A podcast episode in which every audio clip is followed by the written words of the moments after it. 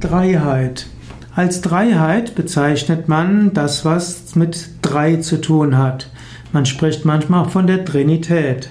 So gibt es zum Beispiel die Dreifaltigkeit, die Dreiheit von Gott Vater, Gott Sohn, Gott Heiliger Geist. Dreiheit ist auch die Triade. In Indien gibt es zum Beispiel die Dreiheit von Brahma, Vishnu und Shiva. Man spricht von der Dreiheit der Doshas, Vata, Pitta und Kapha.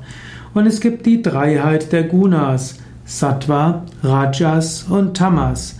Es gibt die Dreiheit der drei Körper des Menschen, physischer Körper, Astralkörper und Kausalkörper. Dreiheit ist immer eine Bezeichnung von drei Grundprinzipien, die aus der Einheit kommen und in die Vielheit die Einheit hineinbringen.